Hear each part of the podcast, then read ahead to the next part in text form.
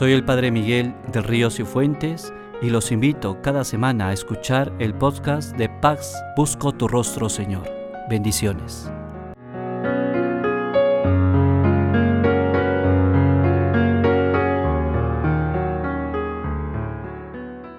El día de hoy vamos a conversar y a tratar el tema de la muerte. ¿Qué relación tiene la muerte con acrecentar nuestra vida interior?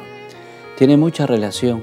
El Papa Francisco nos dice que estamos asistiendo en un mundo licuado, en un mundo superficial, en un mundo donde lo más importante es lo que se ve, lo que se toca, cuidar la imagen, el dinero, el placer, lo pragmático, la vanidad, Hoy estamos asistiendo a esta suerte de mundo superficial y muy poco de nosotros pues somos conscientes de la muerte, somos conscientes de que tú y yo vamos a morir. Antiguamente los monjes se saludaban con esta expresión, acuérdate que mañana morirás. ¿Qué quiere decir esta expresión? Que los monjes eran conscientes de que iban a morir, de que eran frágiles y que tenían que preparar la muerte. ¿Y cómo uno prepara la muerte? ¿Cómo uno prepara ese encuentro con Dios? Cuando tiene una vida interior totalmente plena, en comunión con Dios. Yo sé que para los ambientes en los cuales vivimos en este mundo contemporáneo, en este mundo neopagano, pues es bien difícil, bien difícil hablar a un joven o a un adulto, a una persona común y corriente de la vida interior. ¿Por qué? Porque se ve que eso no es necesario, no es fundamental y no es esencial. No es esencial. Pero la vida interior, cuidar nuestra comunicación con Dios, cuidar nuestra comunión con Dios en nuestra alma, en nuestra vida, es lo que mañana más tarde va a garantizar nuestra salvación, va a garantizar nuestra felicidad, va a garantizar nuestra vida plena. Por eso quiero desarrollar cinco consideraciones acerca de la muerte. La primera consideración es, ¿te has puesto a pensar que tú y yo vamos a morir? ¿De qué manera vamos a morir? ¿Cómo vamos a morir? ¿Por medio de una enfermedad? ¿Por medio de un accidente? ¿Vas a tener la oportunidad de confesarte antes? o tu muerte será de una manera repentina? ¿Estamos nosotros preparados para esta realidad eminente que a ti y a mí algún día nos va a tocar? ¿Cómo está preparándose nuestra alma, nuestro corazón? ¿Cómo tú y yo nos vamos preparando?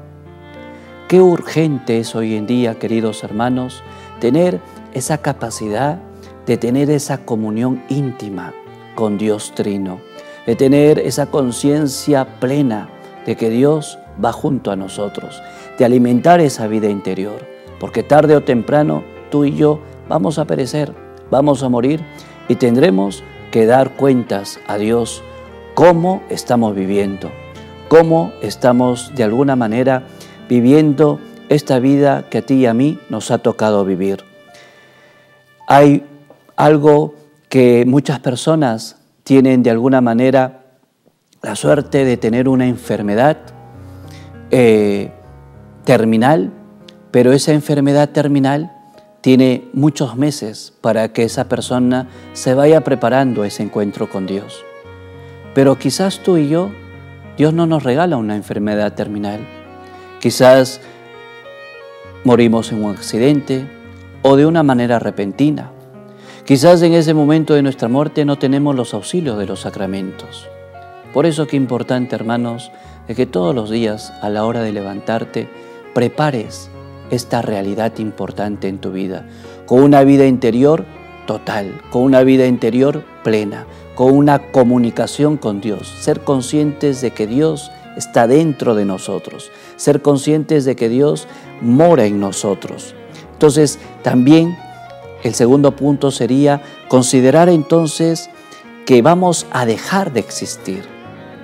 Y si consideramos que vamos a dejar de existir, les pregunto, ¿dónde quedan los placeres, las vanidades, las amistades superfluas, dónde quedan las alegrías mundanas, los vicios, todo esto que hoy el mundo lo pregona como algo bueno, como algo normal, como algo que trae la felicidad, ¿dónde queda todo ello si tú y yo vamos a morir? Hemos reemplazado todo esto con el amor de Dios. Este mundo está yendo por un camino al abismo. Hay que decirlo, queridos hermanos. Y con esto no pecamos de pesimismo. Hay mucha gente, quizás tú, quizás yo, que somos personas de fe, que somos personas católicas, que nos estamos yendo al abismo. Reemplazamos el amor de Dios, crecer en vida interior, con vanidades, superficialidades, amistades que de alguna manera no llenan nuestra alma, no llenan nuestro corazón, amistades que puede que tu alma y la mía se ponga en peligro. Reflexionar todo ello y cómo reemplazamos todo eso por el amor a Dios que nos tiene. La tercera consideración es algo que es importante.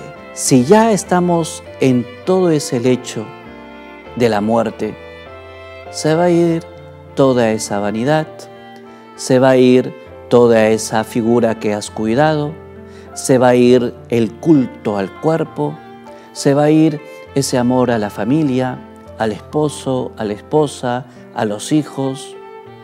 Todo ello va a perecer, todo eso va a perecer.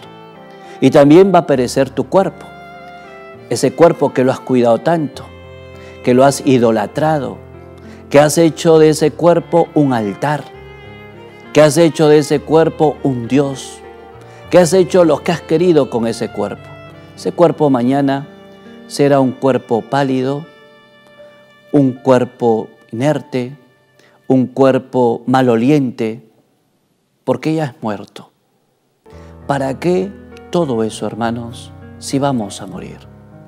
Mucho más importante, hermanos, hoy en día es cuidar el alma, es cuidar el corazón, es cuidar nuestra vida interior, es cuidar la relación con Dios.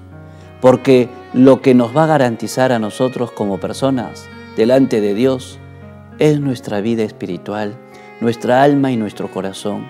Como ves, este programa tiene como finalidad eso, saborear, incrementar, paladear como se paladea el buen vino nuestra vida interior, porque solamente nuestra vida interior dará sentido a nuestra vida.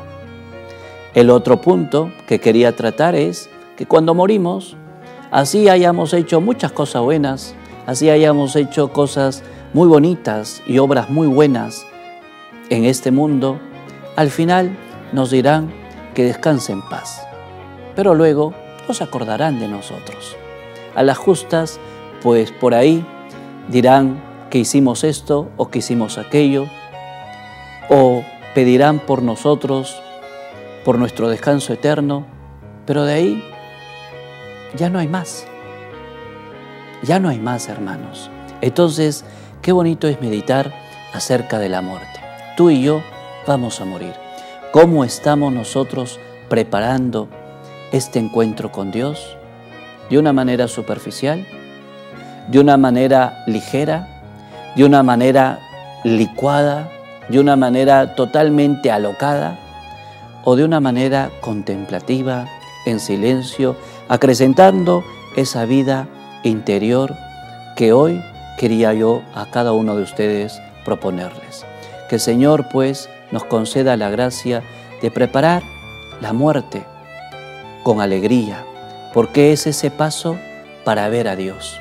Gracias a la muerte vamos a ver a Dios, pero siempre y cuando vivimos bien. La muerte no nos debe asustar.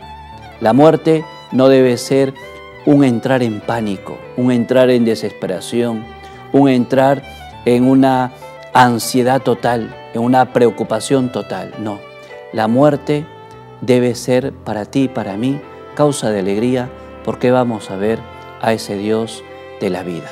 Que el Señor a cada uno de ustedes los bendiga en el nombre del Padre y del Hijo y del Espíritu Santo. Amén.